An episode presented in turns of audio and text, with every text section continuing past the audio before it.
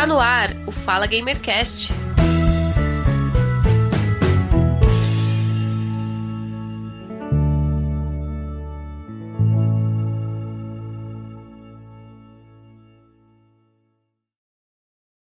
Marginalizado por muito tempo, o skate tem a sua trajetória totalmente atrelada à cultura das grandes metrópoles e chegou a ser proibido na maior cidade do Brasil, berço do esporte nacional, a cidade de São Paulo.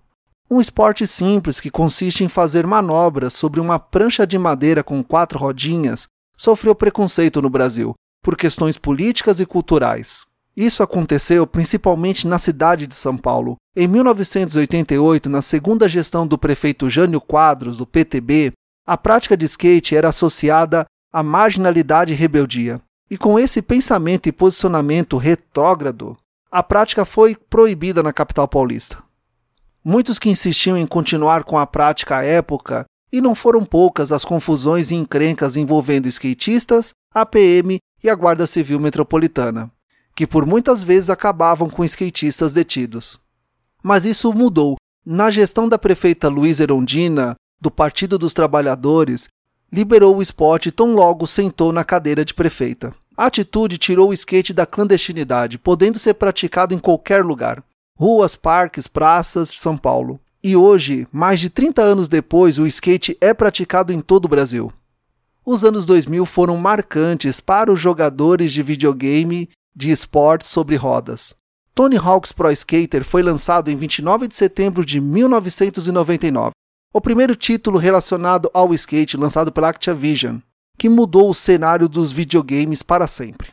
Tony Hawk's Pro Skater não era o único jogo de esportes sobre rodas. Dave Mirra Freestyle BMX, lançado nos anos 2000 pela desenvolvedora Akailan, era um bom jogo. No entanto, Matt Hoffman Pro BMX lançado em 2001, desenvolvido pela Activision, também se tornou muito mais popular do que o seu rival. Matt Hoffman Pro BMX2 foi o último título lançado em 2001. No entanto, foi um jogo que provou que a fórmula funciona, sendo precursor de outros títulos semelhantes. Porém, nenhum outro jogo de série BMX chegou perto de Matt Hoffman. Tony Hawk não trouxe apenas a cultura do skate para os videogames, o jogo também apresentou para uma geração inteira de jogadores o melhor da música punk rock, hip hop, rap e ska. Eu, particularmente, conheci muitas bandas que eu não conheceria se não fossem os jogos da série Tony Hawk. Quando você ouve Superman da banda Goldfinger, que provavelmente é a banda mais lembrada quando o assunto é trilha sonora de Tony Hawk. E não importa se estamos nos anos 2000 ou 2050. Superman é atemporal. E enquanto o legado de Tony Hawk continuar nos videogames, Goldfinger estará lá. Eu tenho excelentes lembranças do jogo Tony Hawk. Quando eu jogo, volto aos meus 13 anos e lembro muito bem quando meu pai me deu o meu primeiro PlayStation. E na época, comprar um jogo de Tony Hawk era muito complicado, era muito caro. Mas eu tinha um amigo que tinha esse jogo. E estávamos na época da pré-internet mas lembro muito bem de ir à casa dele com o meu memory card para jogarmos Tony Hawk juntos. Lembranças de tempos bem mais simples. Não tínhamos preocupações, só queríamos jogar Tony Hawk e andar de skate.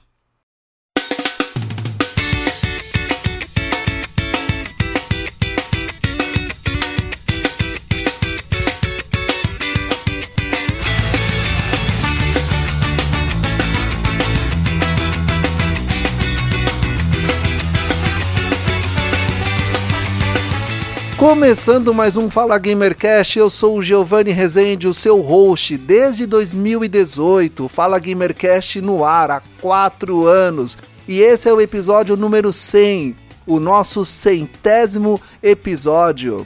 E neste episódio vamos falar de Tony Hawk's Pro Skater, um jogo que foi marcante na minha vida, acredito também que seja marcante na sua e da dos nossos convidados também. Então é isso aí, vamos falar de Tony Hawk's Pro Skater, histórias com Tony Hawk's Pro Skater e agora eu vou apresentar os nossos convidados. Recebo aqui no Fala Gamercast, que já é da casa, é uma super mulher, gentilmente aceitou o convite em participar conosco da nossa pauta especial do centésimo episódio falando sobre Tony Hawk's Pro Skater, uma mulher que também tem histórias com Tony Hawk's Pro Skater. E ela tem muita história para contar. Eu estou falando dela, a super mulher Kate Schmidt. Kate, você tinha skate dedinho? Seja bem-vinda. Olá, bom dia, boa noite, boa, boa tarde, boa noite, né? Só inverti as ordens. É, bom, eu tive skate de dedo sim. E fiquem aí, continuem ouvindo no podcast, porque eu tive um skate também. Eu andei de skate um certo tempo. Que maravilha! O skatinho de dedo foi mania no Brasil nos anos 2000, o fingerboard. e era bem complicado você ter um original. O esquema era ir pro paralelo mesmo e se divertir. E recebo aqui no Fala Gamercast pela primeira vez um grande amigo. Conheço ele há 14 anos, estudamos juntos, fizemos um ensino médio e fundamental juntos, andamos de skate juntos jogamos Tony Hawks juntos. Eu levava o meu memory card lá para a casa dele para jogar Tony Hawks, porque ele é que tinha PlayStation naquela época. E meu brotherzão, temos muita história para contar com o Tony Hawks Pro Skate, temos histórias para contar com o skate. E eu recebo aqui no Fala Gamercast o Ramon Siqueira. Ramon, Matt Hoffman ou Dave Mirra? Qual era o seu favorito? E seja bem-vindo ao Fala Gamercast. Ah, salve, salve, bro. Mirra. É um prazer, hein? O prazer é meu, cara. Podcast, tá participando por ele, é um prazer imenso, né? Então é isso, todos devidamente apresentados aqui, todos já andaram de skate algum dia, ainda têm os seus skates, tentou fazer olho e não conseguiu. Justo. Justo.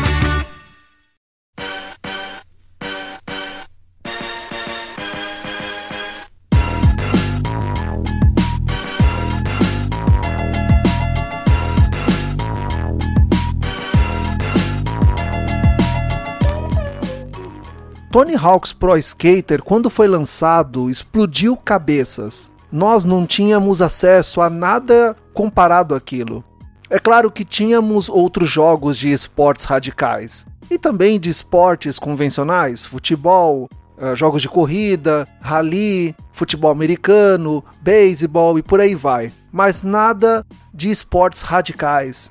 Tony Hawks ele veio para dar uma mexida mesmo na indústria dos videogames neste segmento. Tínhamos Dave Mirra e Matt Hoffman, que eram jogos de bicicleta, BMX, eram muito bons. Tinham boas trilhas sonoras. Eu particularmente preferia muito mais o Matt Hoffman. Uma pena que não deu sequência, parou na segunda versão. Tínhamos também o jogo do Kelly Slater de surf, mas eu joguei e não consegui entender nada daquilo e acabei deixando pra lá. Mas Tony Hawks foi algo surpreendente, porque nós andávamos de skate, nós víamos os vídeos no YouTube, mas você poder jogar, customizar personagem, criar as pistas, toda a atmosfera do jogo, as bandas, as músicas. Tem bandas no jogo que eu só conheci no jogo e me tornei fã e ouço até hoje toda a discografia dessas bandas e não é só rock, tem hip hop. Eles deram uma boa misturada. Então, Tony Hawks ele, ele é um jogo inesquecível. Ainda bem que nós conseguimos vivenciar essa época do lançamento, porque é algo que vai ficar marcado na nossa vida. Mas neste episódio nós vamos tratar do primeiro ao quarto, porque são os mais conhecidos. E considero também que são os, os melhores. Claro, outras edições saíram. Ah, se eu não me engano, hoje ele está na 19 edição. E a Kate ela fez um review lá no Neo Fusion do Tony Hawks 1 e 2, que é o jogo mais recente lançado. Isso. Então eu convidei ela para vir aqui também. E acredito que ela também você andou fala de... 1 e 2, você fala do novo, né? Vamos é lá, o novo. Do novo, né? Isso. É o remake. Que rola uma confusãozinha, né? Porque tem o primeiro também, né? Tem o 2. Ah, não, mas espera aí. Não, peraí. O, o, o, a, o remake, ele é baseado no primeiro Tony Hawks e no segundo não, Tony Hawks. Não, é remake, sim, sim. Sim, mas faltando da confusão, entendeu? Ah, não, entendi, não entendi a confusão, porque o Tony Hawks, é, o, o, primeiro Tony Hawks, ele é só Tony Hawks, Pro Skater, só isso. Porque ele não sabia se existia, então, se ia vir o 2. Mas muita gente, muita gente fala que é o, tipo, se fosse o primeiro um, entendeu? Ah, tá. Tá, entendi. Você entendeu? Mais pra referência. Eu não sei qual que é a fita. Ah, entendi. É como você falar é, Primeira Guerra Mundial, sendo que o certo é a Grande Guerra, porque não sabia se ia vir a segunda. É, então, ela se tornou a primeira porque tinha a segunda. Muito Ah. bom exemplo. Ah, entendi, entendi. bom, bom. Então vamos lá. Só um detalhe.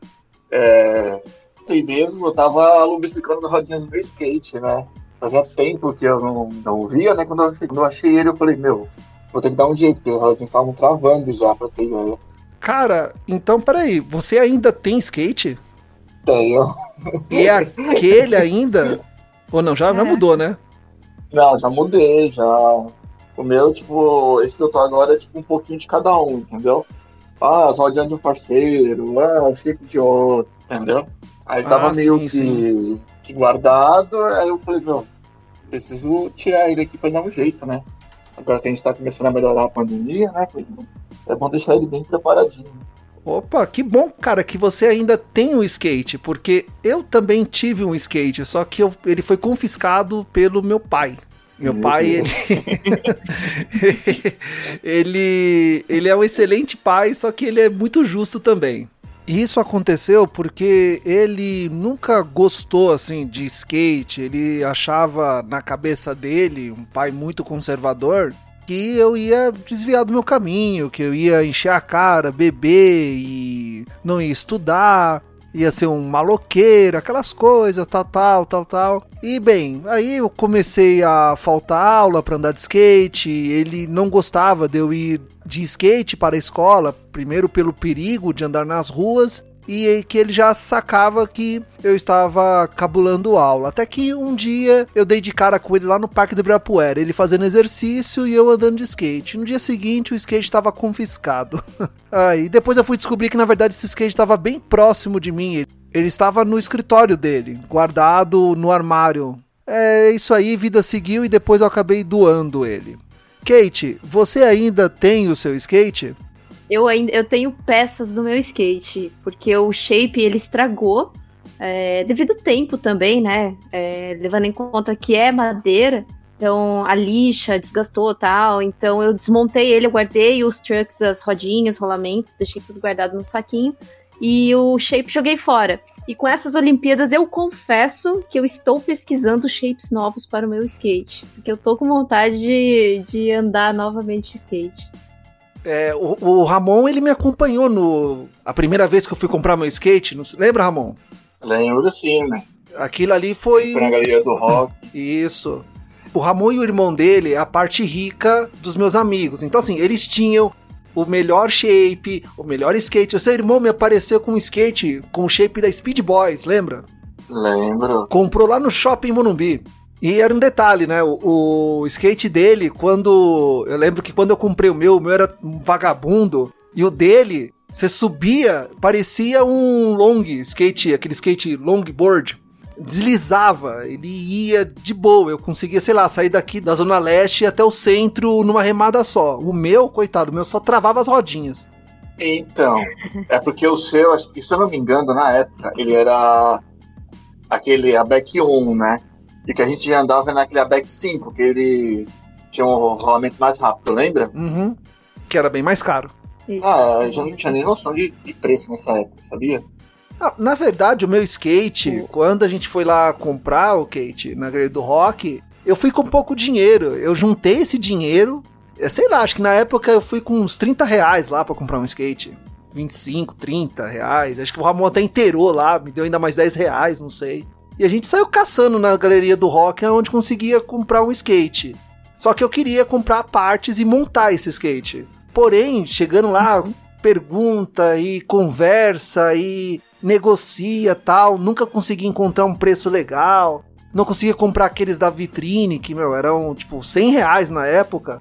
O cara me apareceu com um skate já todo montado e usado. Falou, ó, tem esse aqui tá usado, cara. Eu te vendo ele baratinho.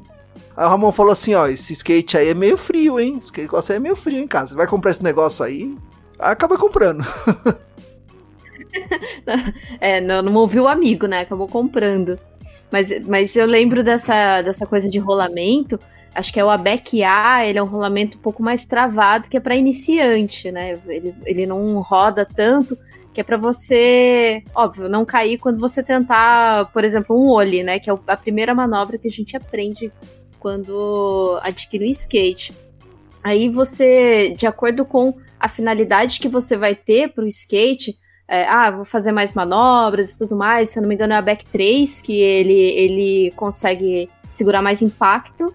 E a, back 7, a back 5 são skates que você vai, assim, adquirir mais velocidade de remada. Então, não, né, acho que é mais street, assim, né? Eu acredito. É, aí eu lembro que quando é, eu pedi o skate, eu ficava na cabeça da, do, dos meus pais assim, ó, mas é rolamento a back A, viu? É rolamento a back A. Uhum. E. Porque tinha um amigo que ele, ele andava de skate, então ele sabia bastante coisa, ele passava isso pra gente, né? Que era muito difícil a gente ter acesso a alguma coisa. É, a gente tinha mais revista naquela época, né? Então era muito difícil você ter acesso a informações, a, a, como você montava um skate. Então ele dava mais ou menos um norte ali pra gente para saber o, o, como montar um skate. Aí eu lembro que ele, nossa, ele explicava a diferença dos rolamentos e tudo mais. E, e acabei comprando esse ABEC. Ah, ele é um rolamento até que bom, ele não era tão travado assim, né? Para iniciante, ele é um rolamento super tranquilo. Eu não sei como que tá hoje em dia, né? Se, se segue o mesmo padrão, se mudou muita coisa, né? Porque vão considerar que passaram-se muitos anos aí. Ah, com certeza. Nossa, eu não faço ideia nem hoje quanto custa para você montar um skate do zero. Não faço nem ideia. Com certeza o preço tá lá em cima. Depois das Olimpíadas vai saltar ainda mais. Certeza. Certamente. Certamente. Mas é muito mais barato você comprar, pelo que eu tava pesquisando, é muito mais barato você comprar as peças e você montar o seu próprio skate. Mesmo porque você montando, você comprando um skate montado, você não sabe o que, que tá vindo nesse skate. Né? Você não. Sim. É, ah, tem, tem o pessoal que, que opta mais por colocar um shape mais de marca, e tem aquela. Tem Element, tem Zero, tem. Tem, acho que. Tem, tem o Black Sheep, que eu acho que é uma marca nacional. E tem aquele Santa Cruz, que é uma marca importada, mas é mais acessível, né? Que é uma marca californiana. E aí os trucks, eu sei que o pessoal sempre falava que é os, um dos melhores, né? Não sei se ainda é o melhor, é o da Crail. Nossa, trucks da Crail, não sei o que, as rodinhas. Eu só não manjava muito de rodinha, mas eu lembro que o pessoal falava muito desses trucks, né? É, mas aí é, é cair naquilo que eu falei anteriormente. Depende muito da finalidade do skate. Às vezes você ah, eu quero comprar tudo do melhor, mas você vai comprar tudo do melhor, mas você nem vai num Ralph andar com skate, sabe? Você vai ficar mais aquela coisa de parque ou tentar algumas manobras de street. Então depende muito da finalidade. Você pode até comprar um skate um preço ok hoje em dia e, e nem usando tudo top de linha, né? É, tá aí um detalhe que quando nós éramos jovens, a gente nem se preocupava com isso. Era chegar lá, comprar o skate, é. Não tinha nem noção do que ia fazer. Exatamente. O que eu tô fazendo da minha vida? Comprando skate, não importa qual. Aí você comprar pra andar, né? Exato, é. é. A rodinha roda, beleza. Vai. É esse mesmo. Ah, e aí depois que você compra o skate, aí você tem que comprar os acessórios. Se você quiser usar os, os EPIs para andar de skate, você compra, né? E também tem as, tinha as mochilas na época para carregar o skate. É verdade, as mochilas. Hoje em dia eu tava, tava olhando assim, porque como a gente tem acompanhado bastante a, essa circuito de skate nas Olimpíadas, é, a, apareceu muita, muita coisa na, na minha timeline de skate. E aí eu tava uhum. vendo que não são mais tanto mochilas, né? Tem o, tem o, é como se fosse capa.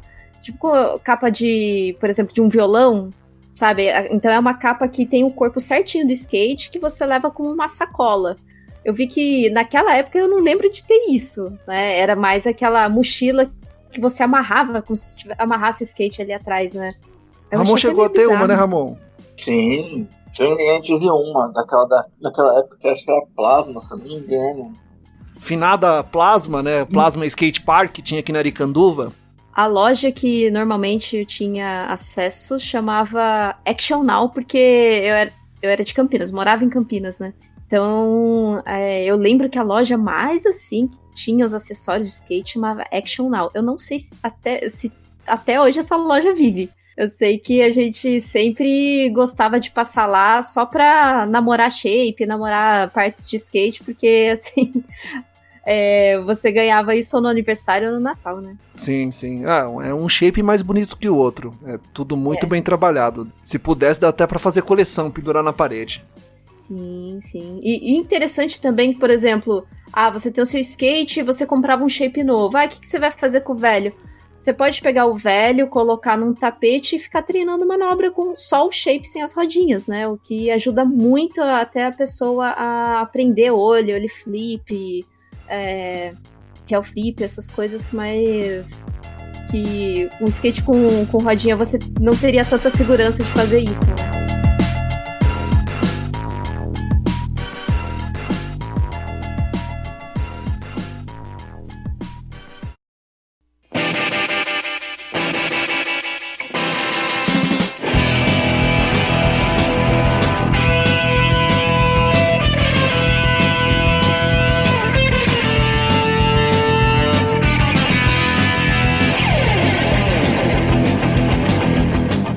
Mas o, skate, ele foi muito marginalizado. Quem andava de skate era o vagabundo, era o cara que não tinha futuro. O que hoje nós. Hoje é bem diferente. Hoje tem pessoas que vivem do skate e quem consegue ali se diferenciar nos campeonatos vive muito bem até. É uma fonte de renda mesmo, mas na nossa época era tido como algo marginal. Meu pai via dessa forma, acredito que a mãe do Ramon também via dessa forma, os seus pais, não sei, Kate, também viam aquilo meio, meio estranho tal. Por que vocês acham que o skate ele era marginalizado, assim, via como algo que não é, não é um esporte, sim algo sem futuro, é perda de tempo? Não, era tão divulgado, né, como é hoje também. Hoje já virou até um esporte olímpico, né? E antes a gente não tinha, a gente, tipo, que hoje, é, pessoal, qualquer um hoje pode gravar é, suas manobras. Na nossa época não tinha isso também, né? Já era difícil comprar um skate. Imagina você comprar, comprar uma câmera para poder gravar, né? Uhum.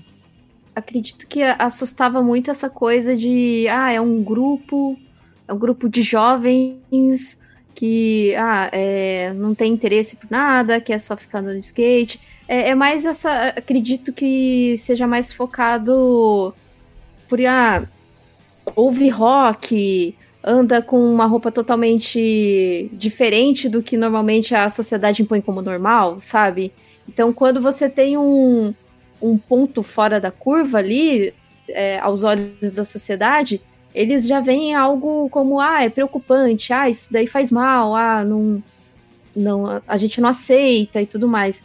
Então, se já era marginalizado com meninos andando de skate, imagina para as meninas, né, que, que queriam fazer parte disso, que queriam andar de skate, mas que além de ter esse obstáculo, tem, já tinha obstáculo muito mais do preconceito de que isso é para homem, né, que isso era para um, um, esporte, não, não era visto como esporte, né, hoje é visto muito, hoje graças a Deus é visto como um esporte e um esporte super bonito de se assistir, é, tem os jogos da X Games. Então, é muito importante que o Ramon falou também, a disseminação de como do skate em si, né? De ter mais campeonatos, você tem acesso à internet, então você consegue assistir e ver que não é, não é bem isso que se pregava, sabe? Se falava do skatista. Você vê que aquilo realmente pode ser levado como um esporte, pode ser levado como algo positivo e benéfico, né? Sim, sim, sim não era muito divulgado, a própria imprensa não dava muita, muita visibilidade para o skate. O skatista era visto como um detrator, né, um degradador do patrimônio público, porque você usa tudo que está dentro da área urbana como obstáculo, como pista de street, cadeiras, mesas, bancos, tudo. Então, você deixa o skate deixa ali a sua marca de passou por ali. Então era visto como é, algo indesejável. Existiam até pistas de skate, mas era, elas eram muito afastadas do centro da cidade. Eram geralmente em clubes e eram muito poucas, nada comparado ao que tem hoje. Mas todos nós, nós fomos atrás de um skate naquela época por um motivo. uma coisa nos impulsionou a ir comprar um skate. E foi um jogo que fez isso, acredito. Um jogo que, quando foi lançado em 1999, foi pioneiro. E hoje ele está na vigésima edição. Então, uh, Tony Hawk's Pro Skater foi um jogo acessível a todos que tinham PlayStation na época e também saiu para GameCube, saiu para outros consoles, inclusive computador que é algo totalmente diferente do que a gente estava acostumado a ver na questão de jogos de esporte. Tínhamos FIFA, corrida, tínhamos futebol, qualquer outro tipo de jogo. Mas esportes radicais, né, acho que tinha até snowboard, se não me engano, mas esportes radicais, skate, pelo menos eu não lembro de nada que veio antes de Tony Hawks parecido com o Tony Hawks. É claro que depois de Tony Hawks, outros jogos de skate apareceram. Mas eu lembro muito bem quando o Ramon comprou o Tony Hawks. E se eu não me engano, acho que era o Tony Hawks 3. Foi se 3, eu não me, se eu não me engano, foi o 3. A gente tava na escola, o Ramon falou assim: Cara, eu tô com um jogo lá em casa, cola lá que é muito louco o negócio. E quando eu cheguei lá, o Ramon ele tava customizando o seu personagem. E na época, nós éramos muito influenciados pela cultura punk rock em São Paulo.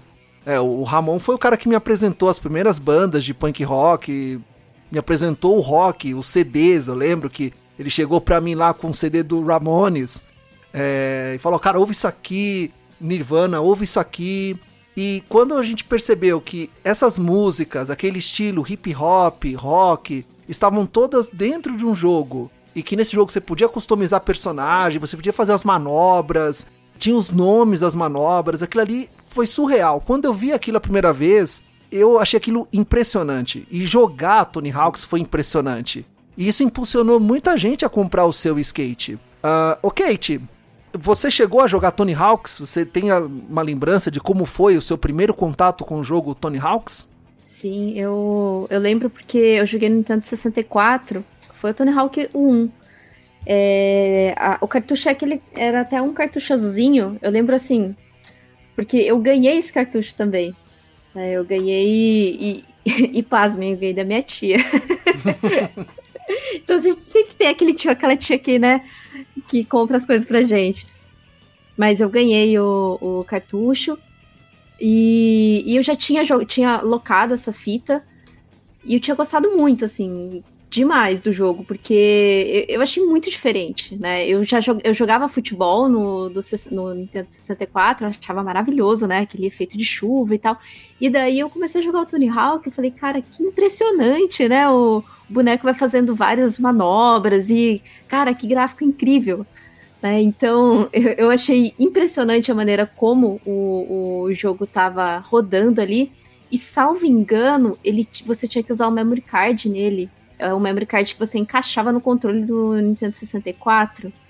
E, e, e daí, cara, eu lembro que eu perdi o save dele, mas não foi problema nenhum, porque eu fui lá e passei todas as fases de novo. E, e, as músicas, eu achava muito incrível também o fato de eu conseguir ouvir algumas músicas no jogo, sabe? Então, não fazia ideia quem tava cantando, não fazia ideia de quem que era a banda, sabe? Eu só tava ali curtindo o jogo. E eu sei que eu joguei demais ele. E também eu joguei com os amigos, eu lembro que, assim, eu tinha mais dois amigos que tinham Nintendo 64. E eu levava o cartucho, né? A gente tinha o costume de jogar assim na garagem, em frente de casa. E a gente jogava de dois ali, a gente fazia alguns códigos para aumentar a pontuação e, e tudo mais, né? Aqueles famosos códigos. E eu acho que foram por esses códigos que eu consegui desbloquear algumas fases, porque em parâmetro com que a gente, com o que veio do remake, cara, eu, eu, joguei o remake e falei, nossa, mas não tinha uns desafios tão insanos assim. Eu não lembro de ser tão, tão assim, sabe? Não digo difícil, mas uma pontuação tão insana. Aí eu falei, ah, mas é porque naquela época provavelmente eu fazia o, o, os códigos do jogo, então, né, facilitou demais. Aí, é, mas a minha memória mais, assim, genuína do jogo realmente é o Tony Hawk o primeiro, que é, eu, assim, eu tenho a foto do cartucho na, na minha cabeça, é um cartucho, cartucho azul. E que pena que eu vendi. e você, Ramon? Você lembra? Ah, foi na. Lembro, foi nas minhas viagens que eu fazia pra Vida Paulista, né? Extinto lugar chamado Stand Center. O falecido Stand Center. Center, então. Que é onde direto ia a Polícia Federal lá, bater lá e fechar tudo. E no meio daquela toda muvuca lá, ah, vamos ver como é que é esse jogo de skate, né? Legal, negócio jovial, né? Vamos lá ver o que, que é. Aí, é, eu já, que você falou, né? É, a gente curtiu umas bandas e tal, e a gente começou a jogar, a gente escutava as músicas que eu tipo, já conhecia, né? E falou, meu, já tipo, identificou de primeira, sabe? E foi o 3, né? Que praticamente eu zerei ele com todos os personagens. O 3 passou bem, bem pelo meu radar mesmo, que o PlayStation 1 eu não cheguei a ter. Então, eu tive a partir do 2, né? Então o 3 acabou passando totalmente pelo meu radar. Teve até pro Game Boy. Teve, teve. Mas eu Boy. acho que era, era realmente, você desbloqueava. É, é, é, é tipo um policial, né? Isso, acho que é o uhum. oficial Dica, se eu não me engano, assim, porque faz muito tempo. Eu lembro que o 2 também, a gente era a mesma, é, a mesma coisa, a gente desbloqueava era o Homem-Aranha, se não me engano. Caraca, nossa. No 2 é, era o Homem-Aranha. Existiam uns temáticos, sim. Que você desbloqueava. No remake, o oficial Dick, ele é o Jack Black. Hum. Nossa. Só que é bem insano a maneira que você tem que desbloquear, sabe? É pontuação. Pontuação bem alta. É, o, o meu primeiro contato foi com o Ramon mesmo. Porque o Ramon, na época que ele tinha PlayStation, eu, meu videogame era o Sega Saturn. Então, não tinha o Tony Hawks para aquele videogame. E eu ia na casa do Ramon para jogar. Aí, depois de um tempo, acho que depois o Ramon é, se mudou aqui, ele saiu lá dos do Jardins, veio pra Zona Leste, aí ele comprou, se eu não me engano, o 4, né? Que aí tinha Rage Against the Machine, tinha umas bandas legais tal. Uh, aí eu consegui ter, comprar o meu PlayStation. Aí eu lembro de. Eu saía lá dos Jardins, ia até a Zona Leste, na casa do Ramon, passar o final de semana e levava meu memory card junto para jogar. Copiava meus saves, né, safado? Copiava os saves. Nossa, verdade. então, se, ó, tem, tem uma coisa também que eu acho muito legal, é, não sei se você vai concordar comigo, que era a parte que você estava fazendo as pontuações, né? Pra poder zerar a cidade, a fase, né? Vamos dizer assim.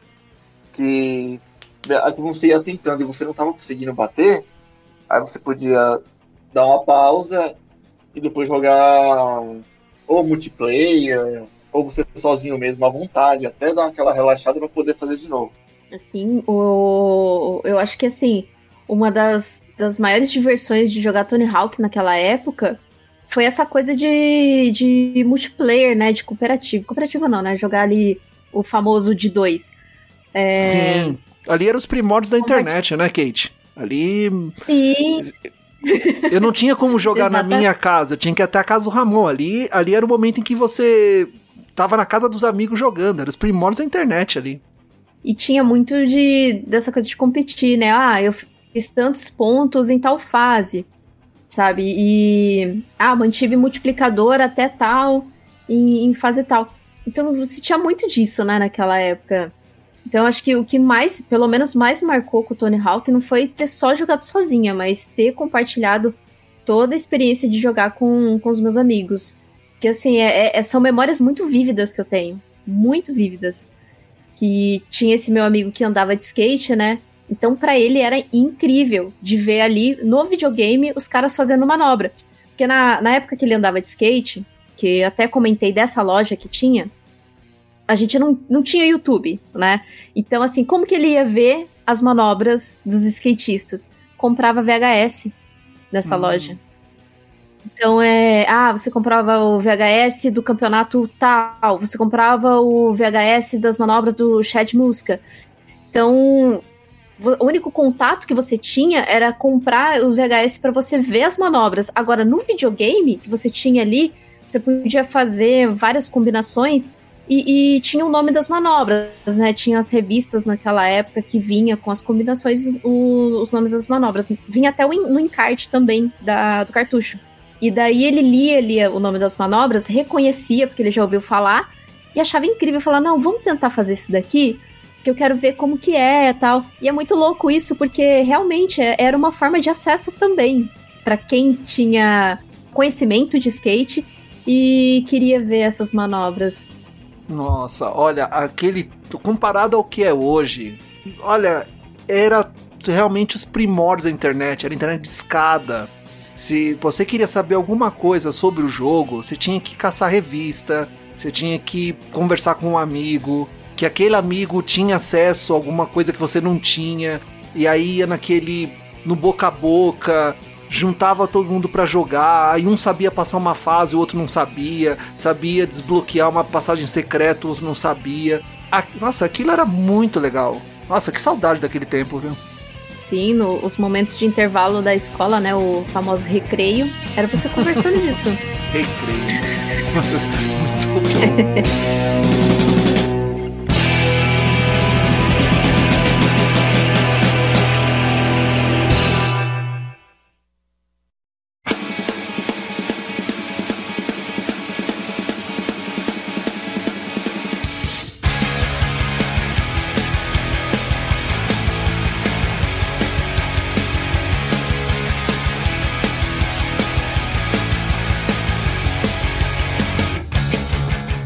Também falamos de trilhas sonoras nesse episódio e Tony Hawks, ele tem uma excelente biblioteca de trilhas sonoras, que vai desde o punk rock ao pop, metal e hip hop. E eu acredito que para vocês uma trilha ou outra foi mais marcante em alguma edição do jogo, porque por incrível que pareça, Tony Hawk's Pro Skater tem 20 edições.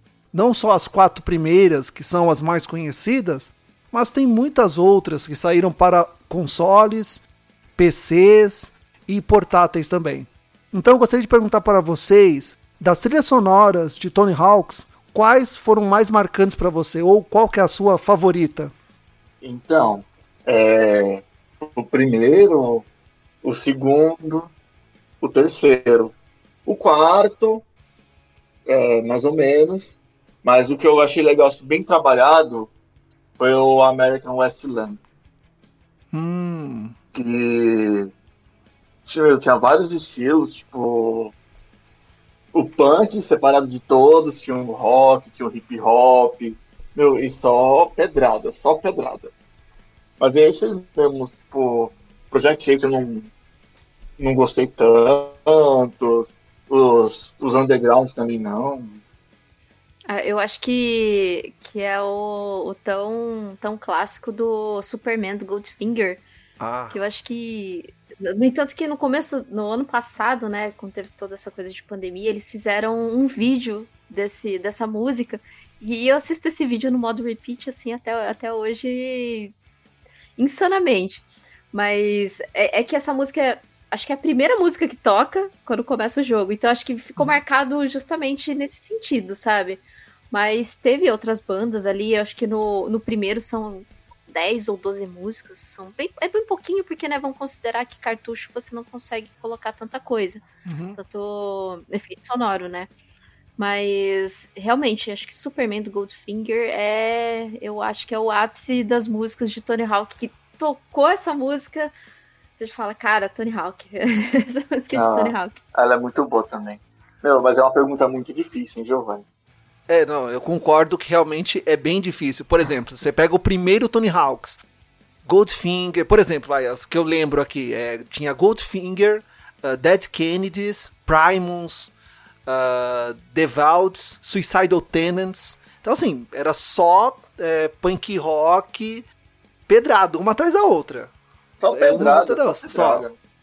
É um jogo muito marcante. Aí você vai pegar o 2. Se eu não me engano, o 2 tinha Papa Roach, Anthrax, Rage Against the Machine, Bad Religion, Power Man 5000, que eu ainda gosto muito. Assim, todas essas músicas eu ainda ouço lá no meu iPod. Melancholy, Legwagon, uh, se eu não me engano, no 3, 3 tinha CKY. Nossa, CKY. Ramones. CKY dá um... tinha Ramones. Tinha Ramones. CKY dá um podcast só pra ele, cara. Porque o que o CKY e o Jackass influenciaram no skate também. Nossa, olha. Nossa, ai, meu mesmo Deus. Jackass, né?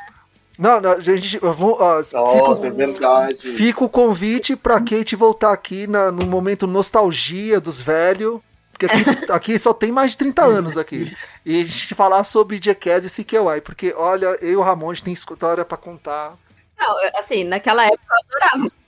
Não, hoje é coisa de idiota, assim. Hoje eu tenho vergonha.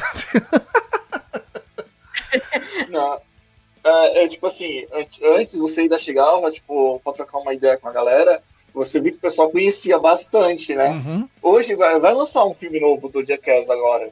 Não tô sabendo. Aí, mas a galera não, não tá muito antenada no Jackass, né? E antigamente o pessoal era muito mais ligado do que hoje. Não, é que passou o tempo, assim, é, é- foi, foi aquele tempo. Acredito, é, é tipo igual Hermes e Renato, sabe? Era coisa que a gente. a- aquilo ali era, era surreal pra nós, aquilo ali era tudo. Aquilo ali. A gente ficava contando as histórias de novo na escola na época, ficava fazendo as dublagens, imitando. Hoje, se você assiste, eu mesmo, se eu assisto hoje, tá, mas. Não, sabe, você não vê mais a graça do negócio. Fala assim, caramba, negócio idiota, meu. Tela, o Telaclass, essas É, coisas. Então, isso assim, aí. E, tipo, é, tem, muito, tem muita influência, no- até no mesmo no, no Tony Hawks, né? Muito Jackass de skate, né? Que também era o Sim. principal, que eu achava mais legal. Sim. O, o, o Jackass, ele é, era um filme e o CKY era um outro, era uma outra série, que era só os skatistas, tinha também o BMX, e aquilo ali influenciou muita gente. Muita gente fazia aquilo, corria atrás daquilo. Ah, até hoje eu tenho no meu iPod as músicas do CKY, da banda. Não sei se eles lançaram alguma coisa nova, mas eu ainda tenho salvo essas músicas, essas trilhas sonoras. E o 4, ele tinha CDC, né? Que, assim, o 4 realmente concordo que ah, é legal, mas nada comparado aos três primeiros, né? Tem, tem CDC, ah, tinha Delinquentes Abnes, The Stylers, se eu não me engano. O Goldfinger voltou de novo, tinha Public Enemy. Mas foram trilhas sonoras marcantes. Marcantes que se você ouve até hoje, você fala, não, isso aqui é Tony Hawks. Sim, total. Acho que é o que mais. Não o que mais destaca, mas que, sei lá, sabe, é, te.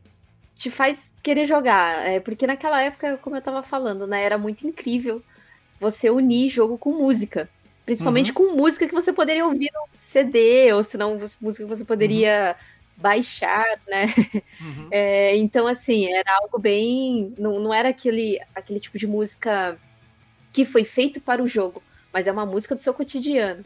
Então muda muito, né, a, a cara do jogo quando, quando eles colocam esse tipo de coisa. foi, foi muito assertivo o, a escolha da- das músicas com o jogo. É, sabe, tem tudo a ver. E até pra quem na época gostava mais de punk, ele também se identificava com o hip hop. Ele também se identificava com as outras trilhas, o hard rock. É, é, sabe, tudo ali se completava. Era, era impressionante. E o legal é que durante o jogo aparecia o nome então. da música. E aí você sab- sabia quem tava tocando. É, até queria ver com vocês, vocês conseguiram jogar sem música? Porque eu não conseguia, não. Não, não, Não, é, jogar. é impossível. Eu não consigo. Não, eu não consigo também não. Não dá. Eu jogo Gran Turismo e Forza sem música. Sem, sem som nenhum. Mas Tony Hawks não dá. Então, meu, é um negócio que ficou muito, muito bem, sabe? Uma coisa, tipo, parece que pra você jogar você precisa estar com a música lá tocando do seu lado lá, pra você, pô, poder fazer, a, passar as fases, fazer as manobras. É um negócio muito bacana. Os caras acertaram muito bem. Eu não sei, tipo, a questão também de- desse tanto de Tony Hawk que os caras fizeram também, eu não sei. Entendeu? É, vai E- muito pro comercial também, né, cara? Os quatro primeiros venderam tão bem. Ah, vamos fazer mais alguns pra ver se também vende. Que o único problema acho que eles enfrentavam é, é esse copyright das músicas, né? Pagar os direitos e tal. Eu não sei como funcionava, como que era isso na época, porque hoje em dia é muito mais complicado. Né? A gente percebe que é muito mais complicado. É, mas. As coisas direitos autorais. Mas talvez por isso tenha demorado para ter saído algum remake ou remaster, enfim, não sei, né? No entanto, que no, no remake, algumas músicas ficaram de fora justamente por isso. Uhum. Então, eu acho que em cima disso que você tá falando, Kate, é, é mais pelo. Como eram bastante bandas, vamos dizer assim, que não eram tão conhecidas, é, quase, tipo, que tocavam mais na cena independente, era um modo de divulgação, sabe, dessas bandas que muitas delas se tornaram bastante conhecidas por conta do Tony Hawks, né? E hoje é um negócio bem complicado, assim, e, muita, e a internet tem muito acesso. Você consegue conhecer bandas, inúmeras bandas pela internet. E naquela época não, entendeu? Era mais difícil. E o Tony Hawks foi um caminho assim que, que foi bastante legal de ter encontrado.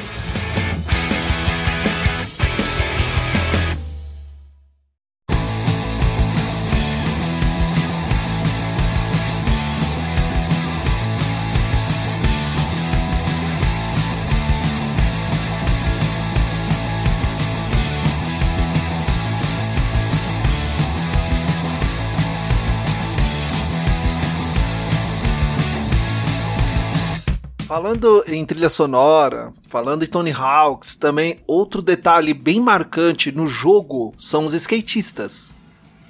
Até então, ninguém conhecia muito bem os skatistas. Foi, o jogo é, gerou uma visibilidade dos skatistas, o, os mais antigos que estão presentes nas edições do Tony Hawks, e hoje nós sabemos quem eles são e quando o jogo foi lançado, também descobrimos, descobríamos quem eles eram. E detalhe, se eu não me engano, acho que desde o primeiro tem uma skatista mulher. Uh, a Elissa, eu... Elissa Steamer. Acho que é Steamer. É, é. Mesmo, mesmo. Tá, tem, tem, então tem uma mulher mesmo, não tô errado. Não tá errado, foi a primeira mulher é, skatista em um jogo.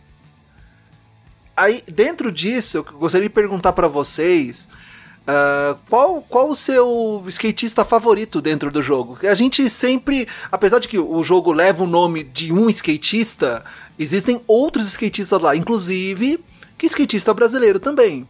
Mas durante, eu lembro muito bem, no, durante a nossa jogatina tínhamos aquele skatista preferido, aquele skatista que você queria desbloquear tudo que era possível dele e ficar jogando com ele. Qual era o de vocês?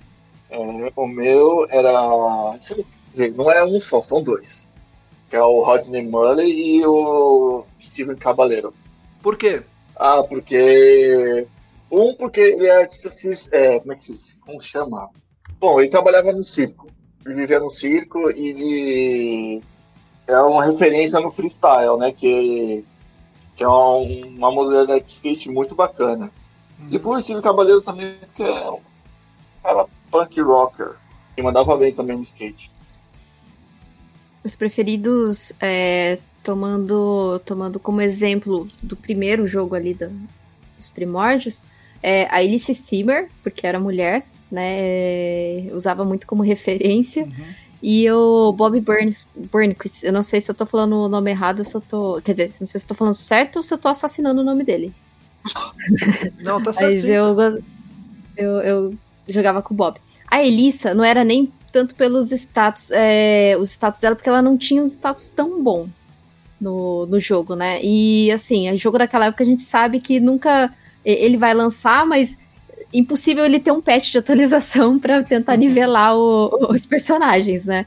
Então sempre, tipo, Tony, o Tony Hawk, ele ele era o entre aspas um dos melhores personagens ali para você jogar. Só que eu gostava de jogar muito com a Elissa, justamente porque ela é. por ser mulher. E do Bob. E assim, e depois quando eu descobri que o Bob era brasileiro, eu fiquei chocada. Falei, cara, eu não acredito que esse cara é brasileiro. e, e foi aí que eu comecei a pesquisar mais, sim, sobre os skatistas em si, porque é muito real isso, né? A gente compra o jogo, mas a gente não sabe, a gente que não, não acompanha muito o cenário, é, não sabe quem são, né? Então, assim, nossa, ah, legal, ah, vou escolher esse aqui é mais estiloso. Então a gente não acompanha o trabalho mesmo da, da, da pessoa, né? E daí, quando eu fui pesquisar é, que o Bob era realmente brasileiro, eu fiquei bem chocada. Mas eram os dois que eu, que eu mais gostava de jogar.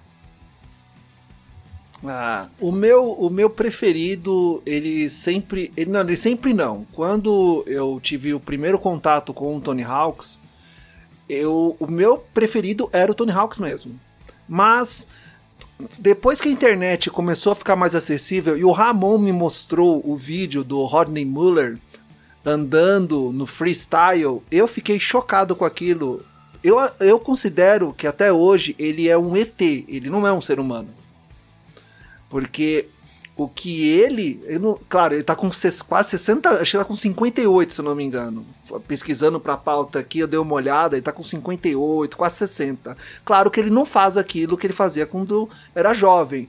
Mas se você procurar os vídeos, é impressionante. É, é, chocante, é surreal. E eu acredito que nem tenha edição, cortes ali, porque naquela época a câmera estava sempre ligada. É impressionante o que ele fazia. Então, quando eu descobri que ele era o Rodney Muller e o que ele fazia, foi o meu, era o meu skatista preferido e era o que eu mais andava no, no jogo, que eu mais utilizava para andar. Que eu adorava assistir as. Eu ficava ali assistindo aqueles vídeos infinitamente, dizendo que eu nunca vou fazer isso que ele faz, cara. É impossível fazer o que ele faz. Então é o meu skatista preferido até hoje na série Tony Hawks. No remake, eu já fui mais de Letícia Buffoni. Que assim, hum. É, eu conheci, é, eu conheci o trabalho da Letícia tem dois anos, né? Bem recente, considerando toda a carreira dela. E, e daí eu, eu joguei no, no remake muito mais com a Letícia, né? É, joguei com ela, é, joguei um pouquinho com a Elissa, né, pra, pra relembrar e, e falar, oh, quanto tempo, né?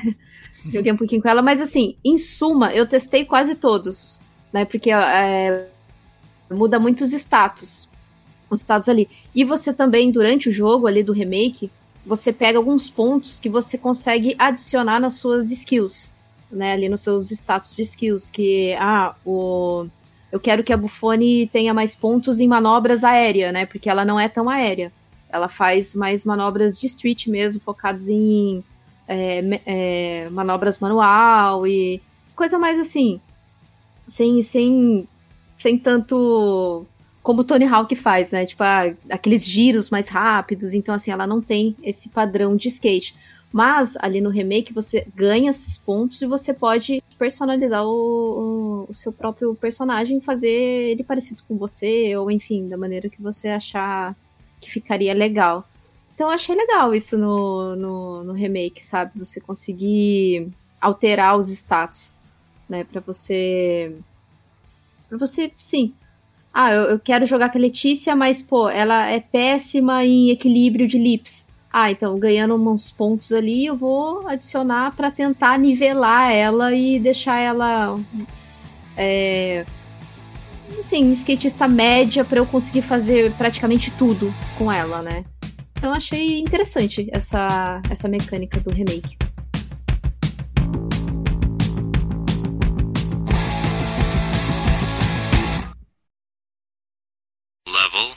1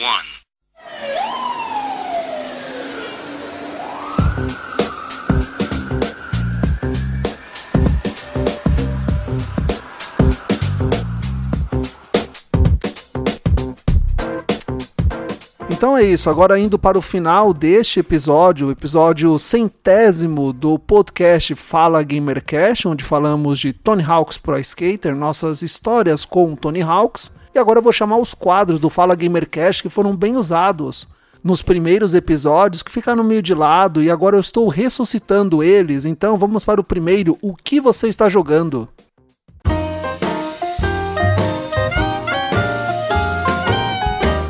você está jogando?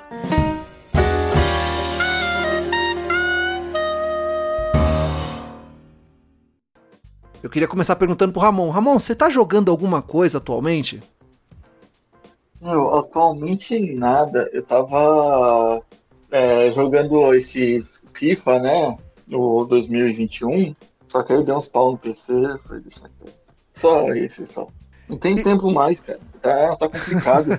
o Brasil me obriga a não jogar. É verdade.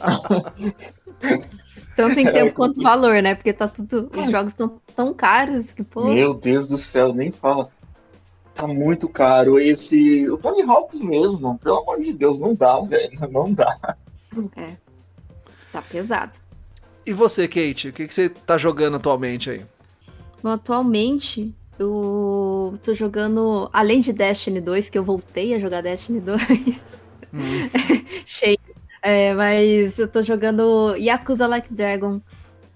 Ah. Tô, tô, achando, tô achando interessante. Tô achando legal as mecânicas, mas eu tenho algumas ressalvas né? Porque é, o, que eu, o que eu não achei tão legal é essa, a, essa apologia à prostituição, né? Uhum. E, e, e, certas, certas falas machistas. Mas, assim, em suma, tô gostando da, das mecânicas do jogo. Achei bem, bem interessante, porque ele, ele sai bastante daquela, daquele padrão de Yakuza, né? Das lutas. Esse é por turnos. Luta por turno. Então eu tô, tô gostando. Ah, embora tenha essas ressalvas. Bem, atualmente eu. Atualmente não, né? Assim, quando eu, quando eu tenho tempo, quando eu tenho tempo para jogar, eu paro um pouquinho e continuo jogando. Tô jogando Cyberpunk 2077. Tô jogando no, no Xbox One S. Uh, na geração, na oitava geração ainda. E apesar dos bugs, apesar dos gráficos serrilhados, apesar da queda de quadros, apesar do. Da, da, daquela. Bem, eu não sei quem foi o roteirista de Cyberpunk, mas os personagens falam coisas, Ramon, que eu nunca falaria, acho que nem você falaria. Sabe, tipo nunca, numa conversa de. agora não vou lembrar de cabeça.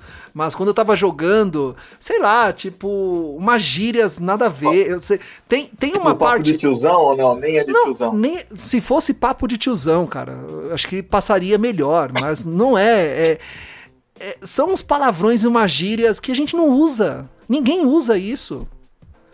Sabe? Nossa. É tipo, você falaria do arco da velha? Não. Então, sabe, é, é, tipo, é gíria de, é gíria, é gíria de avó. É, sabe, então.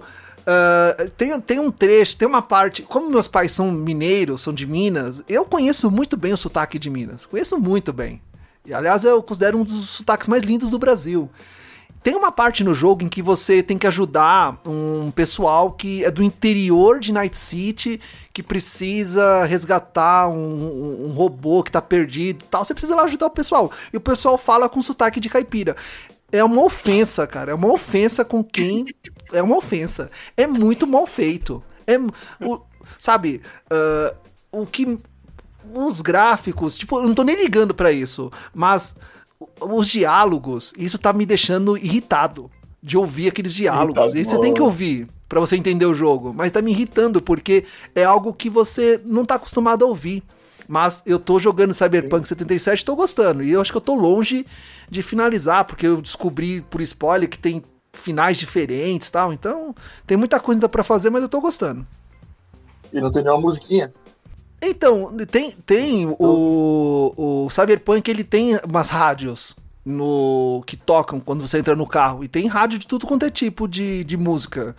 Uh, desde aquele punk bem, bem underground, né? bem sujo, tem eletrônico, tem psytrance, que é, é, é é bem. É, é, eu considero como Psytrance é uma, uma trilha que ela ela envolve muito bem uh, todo tudo que é Cyberpunk 77, tipo aquela, aquela coisa cibernética, é, aquele clima hostil de Cyberpunk. Tem uma rádio Psytrance lá que é muito boa, muito boa, mas não tem as bandas legais, é, Astrix, Mesh Roll, não tem essas bandas. Uma pena. Mas tô jogando, tô gostando. Ah, mas então você tem que então você tem que prestar atenção bastante no diálogo deles, né? No caipira. É, não, então, é que cada região do Night City tem um. tem sotaques diferentes, as pessoas falam de formas diferentes.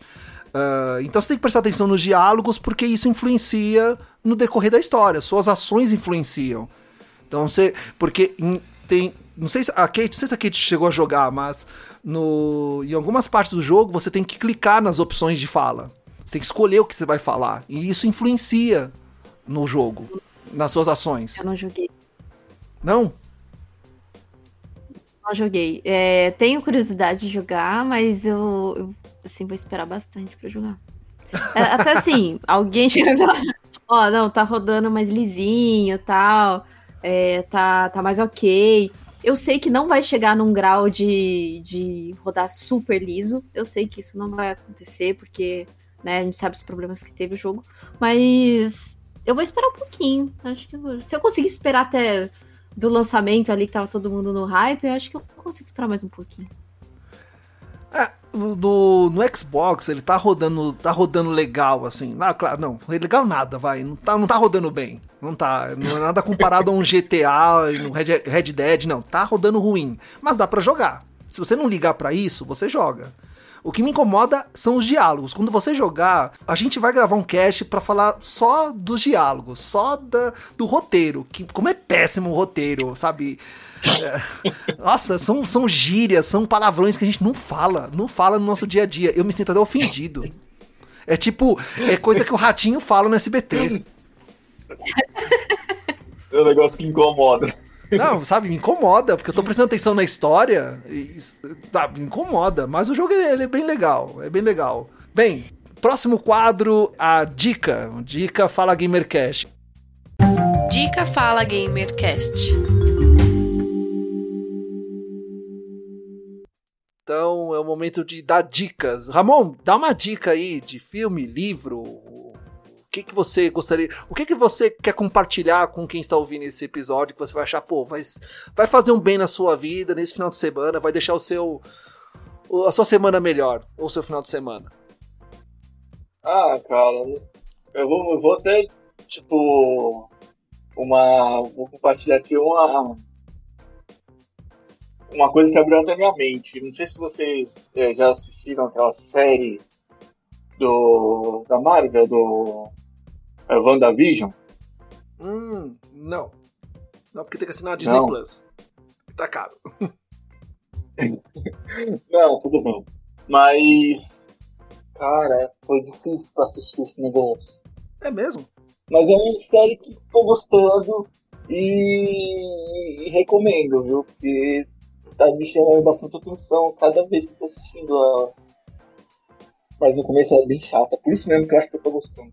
Então, eu tentei, viu? Eu tentei assistir. Então, é isso que todo mundo. Eu falo pra todo mundo, todo mundo. Meu, é foda, é foda. Nossa, se eu não conhecesse vocês, eu chamaria vocês dois de mentirosos, porque tá todo mundo falando bem.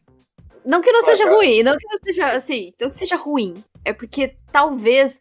É, eu não sei, pelo menos que eu tentei o primeiro episódio, eu não consegui dar continuidade. Eu pretendo voltar, sim, pretendo voltar, porque todo mundo fala muito bem. É, mas Cara, eu não gostei do primeiro episódio. E ainda bem que o Ramon falou que também não gostou, porque não. eu tava nessa coisa de que não é possível que eu também. Mas, ó, eu sou a única que não gostou disso. Mas uma dica, meu, são três episódios assim. O negócio não vai descer, você vai falar, meu, vou. Sei lá. Ou, ou você assiste e vai fazendo uma, uma outra coisa, sabe? Mas sempre de olho. Pra depois a série ficar muito boa, ficar muito boa. Mas é uma dureza. Ela demora pra, pra engrenar mesmo, então, né? Nossa, eu tenho, eu tenho, eu tenho um pouquinho de dificuldade com série assim. Não, demora, mas vale muito a pena, viu? Nossa. Mas é muito boa, viu? Recomendo, recomendo bastante. É isso aí. Eu, eu vou recomendar um documentário, já que a gente tá falando de skate, eu vou, do, vou recomendar um documentário que acredito que muita gente já viu, Alguns não sabem que ele existe, pelo menos acho que a geração nova nem sabe que ele existe. Mas de vez em quando ele passa aí no. No. Megapix. Não, no Lost. É no off, no off. É no, no off. off que aparece esses negócios. Assim. Não, no off. Acho que sim, isso. No off passa. É no off. No off, off, acho que no Megapix também eu já, já assisti. E no YouTube ele está na íntegra, chama Vida sobre Rodas. Ele fala sobre. Já assistiu, Ramon? Vida sobre Rodas? Já. Ah, é muito Kate bom. também? Não assisti, não assisti. Então, Já anotei ele, aqui. Ele tá na íntegra no YouTube e é muito legal porque é, quem, quem está nesse documentário são os primeiros, assim, a galera que que começou o skate em São Paulo, tipo, o pessoal que tomou borrachada de policial, o, o, pessoal que andava na clandestinidade e fala todo, também sobre toda a história política por trás do skate em São Paulo, porque o skate era marginalizado. O prefeito Jânio Quadros, aqui da cidade de São Paulo, ele proibiu o skate em 88. Proibiu. Não podia. Se andar de skate era recolhido, se era conduzido, borrachada. Aí é, veio a gestão Erondina e ela meio que legalizou, assim, falou, não, deixa os caras andar e, e não fica mexendo com eles, não, deixa andar. E é muito legal que nesse documentário tem um momento lá que, quando é construída a pista de half-pipe, debaixo do elevado, do elevado, debaixo do do MASP, que ali foi o, o a quebra de barreiras do skate na cidade de São Paulo. Então ali vai falar aquele monte de gente que uh, da velha guarda do skate, vai contar as histórias uh, do pessoal que queria andar de skate, mas não tinha nem como pagar, sabe? Mas uma história melhor do que a outra. Eu recomendo esse documentário, um documentário muito legal, tá acessível. Uh, e não é cansativo de assistir, não. Ele é muito legal. Eu assisti acho que três vezes já quando tá mais acessível assim, e é tão interessante você descobrir sobre não só a história de skate, mas você descobrir um pouco da história de São Paulo, de como isso aconteceu, né? Porque até então é muito difícil a gente, é, sei lá, né, conversar com, com alguém e falar, olha, mas skate já foi proibido. Mas como assim já foi proibido, né? É, o pessoal não tem muito conhecimento a respeito disso, e se você assiste, você toma como informação isso, cara, é, você vê o quanto foi difícil realmente para o pessoal trazer isso como esporte e trazer isso. Hoje você assiste na, na TV, né? Trazendo uma Olimpíadas, né? Porque essa, essa Olimpíada de 2000, 2021, só que, né, na verdade, tá como Tóquio 2020, é a primeira realmente que teve skate. Teve tanto skate street quanto parque poxa, é muito. Eu acho, eu acho muito legal, cara, porque teve lá o Bob Burns, Burnicus, que foi assim, de um. O skatista mais famoso brasileiro que a gente tinha como como referência. Uhum. Depois, para as meninas, veio a Buffoni, que diz que se inspirou muito nele. E agora, para nossa essa nova geração, tem, tem, a Pamela Rosa também, que é excelente skatista. E agora tem a, a Raíssa. E não também, a gente não pode esquecer a Karen, né? A Karen Jones, que é campeã mundial. Pô, então assim. É, eu acho que você assistindo esse tipo de documentário, você também aprende mais do, desses atletas atuais, sabe? acho que o pessoal acompanhando esse tipo de documentário, conteúdo mesmo sobre skate é, do pessoal que começou. Então, você tem um conhecimento ali, você se informa mais, então. E, e vê que é um, um, esporte que só tem a acrescentar, né? Não, não mais visto como, como era antigamente. E realmente, o pessoal acho que fica bem chocado. Eu conversando com as minhas sobrinhas, eu falei, não, o skate já foi proibido. Elas ficaram super chocadas. É, uma é, tem 13 anos e a outra tem, tem 10. Então, para elas, assim, era uma... É como se fosse uma realidade totalmente, né? É, a, de, é, é como se fosse um outro mundo, né? Nossa, mas como assim skate já foi proibido? Poxa, é, é só um, uma tábua com rodinha e as pessoas andando e fazendo manobra. Que, que problema há nisso? Então, é legal para elas também assistir. Eu vou até tentar assistir com elas, né? Uhum. Que eu acho até interessante. Elas ficaram super assim animadas. Principalmente vendo a Raíssa, que tem idade, que é mais nova que, que uma das minhas sobrinhas. E essa, essa Raíssa, ela tem futuro, viu? Ela tem futuro e, tipo. É, ninguém, tipo assim, todo mundo ah, as Olimpíadas, nossa, isso. Mas a gente que já conhece, né? Meu, ela tem um padrinho forte, ela aí. Que o Tony Hawks, né? É, a run dela, né? Ela treinando ali é, um dia antes do campeonato. E, cara, isso, isso dá uma visibilidade Nossa. tremenda. Além do. Poxa, imagina como ela se sente. O, o cara ali é, é a referência da referência do skate e tal, e, e postando no stories dele. E, e foi- é muito engraçado que tem até o vídeo dela chegando e falando: Ó, o Toninho. Olha lá o Toninho. Ah, é muito legal. Eu fi- eu fico muito, muito, muito feliz mesmo do, do, do skate tá assim, tá, tá tendo essa visibilidade e super positiva, sabe? Pra sair de vez mesmo dessa, desse tabu, dessa coisa de que ah, é, é coisa de, de vagabundo, é essa coisa bem marginalizada. Então eu fico muito, muito feliz.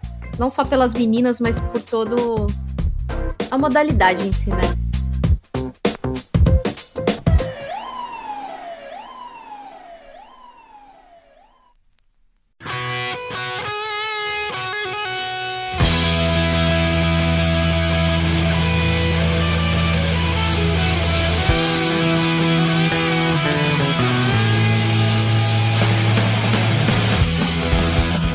E assim nós estamos finalizando mais um Fala Gamercast, mais um Fala Gamercast, o episódio centésimo, o episódio número 100. E olha que para chegar no episódio 100 não foi fácil. Desde o primeiro episódio lá em 2018, eu não imaginaria que eu chegaria tão longe com um podcast. Que eu conheceria tantas pessoas, conheceria tantas histórias geraria muito conteúdo para os ouvintes do Fala Gamercast. Lembrando que o Fala Gamercast ele é totalmente sem fins lucrativos e visa dar voz aos convidados, às pautas que são todas criadas aqui no Fala Gamercast. É tudo feito com muito amor pelo podcast. Isso para mim é muito importante. Conhecer as pessoas é importante. Ter conhecido tantas pessoas que já passaram por aqui é importante. E eu espero chegar ao número 150, ao 200 e assim por diante. Criar um podcast é simples, mas mantê-lo dá muito trabalho. E chegar ao número 100 eu considero como uma vitória para mim, uma vitória pessoal para mim mesmo. Que graças aos colaboradores do Fala Gamercast e as pessoas que me ajudam com as pautas, chegamos ao episódio número 100. Então agora vamos lá para o momento jabá pessoal. Jabá pessoal. Uh, Ramon, quem você é na fila do pão, né? Quem você é e caso as pessoas queiram saber quem é o Ramon Siqueira e por onde ele anda, como é que, por onde, como é, como encontra você, cara? Redes Ah, sociais. me, me liga, eu um e-mail que estão aí, velho. É, estamos editando os vídeos aí pelo Brasil inteiro, entendeu? Fazendo tudo do audiovisual acontecer. E tamo aí, é só ligar nós. Então beleza, redes sociais do Ramon na descrição. LinkedIn, Isso, isso, Twitter, Instagram. isso. Quer produzir? É só chamar. Podcast, tudo que você quiser. Tudo, tudo. E, e, e também agradecer ao Ramon por ter participado desse episódio. Agradeço, Ramon, por você ter aceitado o convite. Sim, sim. É, depois eu te mando o número da minha conta lá e você faz o depósito pela minha participação, tá bom? Pode deixar, pode deixar. Eu faço um pix pra você. Tô brincando. É um prazer, velho. É, muito, é um prazer imenso participar do seu podcast. Legal. E você, Kate, como, como encontrar a Kate? O que, que a Kate tá fazendo de novo? Os projetos da Kate? O que que, qual vai ser o próximo, a próxima resenha da Kate? Bom, é, é, vamos, va- vamos lá, que eu tenho que. É, eu tô toda sexta-feira lá no, do Gamer Como a Gente, né, no podcast. É, uma vez por mês a gente tem feito umas lives. é, fizemos nessa, na, nesse última, essa última segunda-feira. E tô sempre também lá no Universo Vortex, que é o nosso podcast do, do meu projeto novo aí. Em breve, em breve teremos um site com, com algumas análises, resenhas, enfim. E também estou lá no Neo Fusion escrevendo, escrevendo análises, tem algumas sínteses. É, lá no, no Fusion não, não estou em podcast, só escrevendo mesmo. No entanto, que tem análise lá do Tony Hawk para quem quiser conferir. E por enquanto, eu acredito que seja, seja isso. Só para finalizar, que eu, eu, acho que ficou faltando só a minha indicação, eu vou indicar para o pessoal um livro chamado Fundação. É uma trilogia de três livros aí para quem tiver com paciência e tempo. Tempo eu sei que é difícil para todo mundo, mas quem gosta de ler. É, são três livros chamados Fundação do Isaac Asimov. Inclusive, em setembro terá a série deste livro pela Apple, Apple TV, se eu não me engano. Então eu tô guardando aí a minha uma semana, um mês grátis da Apple TV para eu poder assistir uh, a série baseada nesse livro. Que eu gosto bastante. Esse livro é uma ficção científica e digamos assim que é os primórdios ali da ficção científica. Então para quem curte, fica aí a minha indicação também. E é isso. E quero agradecer também o convite do daqui do podcast. Eu fico muito, muito, muito feliz de participar, porque assim, falar de jogos é para mim é maravilhoso. Né? Eu não tive tanto. É, como eu já falei num podcast anterior aqui mesmo, que eu não tive tanta oportunidade assim, porque, né, amigas meninas não falam de videogames, nem todas gostam de videogames. Mas é, é isso, eu agradeço bastante e espero um próximo aí cast sobre frases frases medonhas de cyberpunk e o Fala Gamercast está disponível em todas as plataformas agregadores de podcast, inclusive aquele seu preferido, estamos lá também. Você vai encontrar também o Fala Gamercast lá no YouTube, lá onde eu posto os episódios em formato de áudio e também vídeo de alguns jogos, algumas jogatinas que eu faço. Também estamos disponíveis em todas as redes sociais, inclusive aquela sua favorita. Siga-nos no Instagram e no Twitter, onde estamos mais presentes. Continue me enviando feedbacks, e-mails, notícias. Gosto muito quando vocês entram em contato comigo para elogiar e reclamar também. E o Fala Gamercast só está no ar porque você, caro ouvinte, compartilha e divulga os episódios do Fala Gamercast. Então, como geralmente eu não peço muita coisa, mas agora eu vou pedir que você continue compartilhando e divulgando o Fala Gamercast. Vamos chegar ao episódio 150, episódio 200, episódio 250, 300, até onde eu conseguir fazer e também vocês tiverem paciência comigo. Então, caro ouvinte do Fala Gamercast, eu encontro você no próximo episódio. Tchau. Tchau. Falou. Tchau,